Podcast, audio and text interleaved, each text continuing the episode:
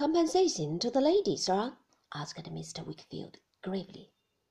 "To the lady, sir," Mr. Jack Maldon answered, laughing, but appearing to remark that Mr. Wickfield went on with his dinner in the same sedate, immovable manner, and that there was no hope of making him relax a muscle of his face.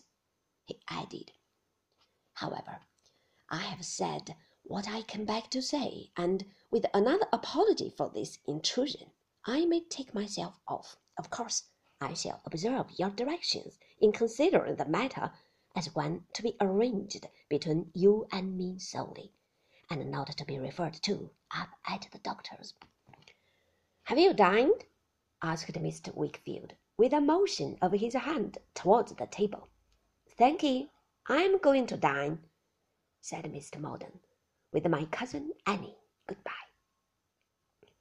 Mr. Wickfield, without rising, looked after him thoughtfully as he went out.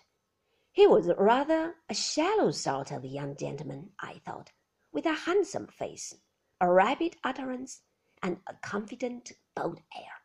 And this was the first I ever saw of Mr. Jack Maldon, whom I had not expected to see so soon when I heard the doctor speak of him that morning.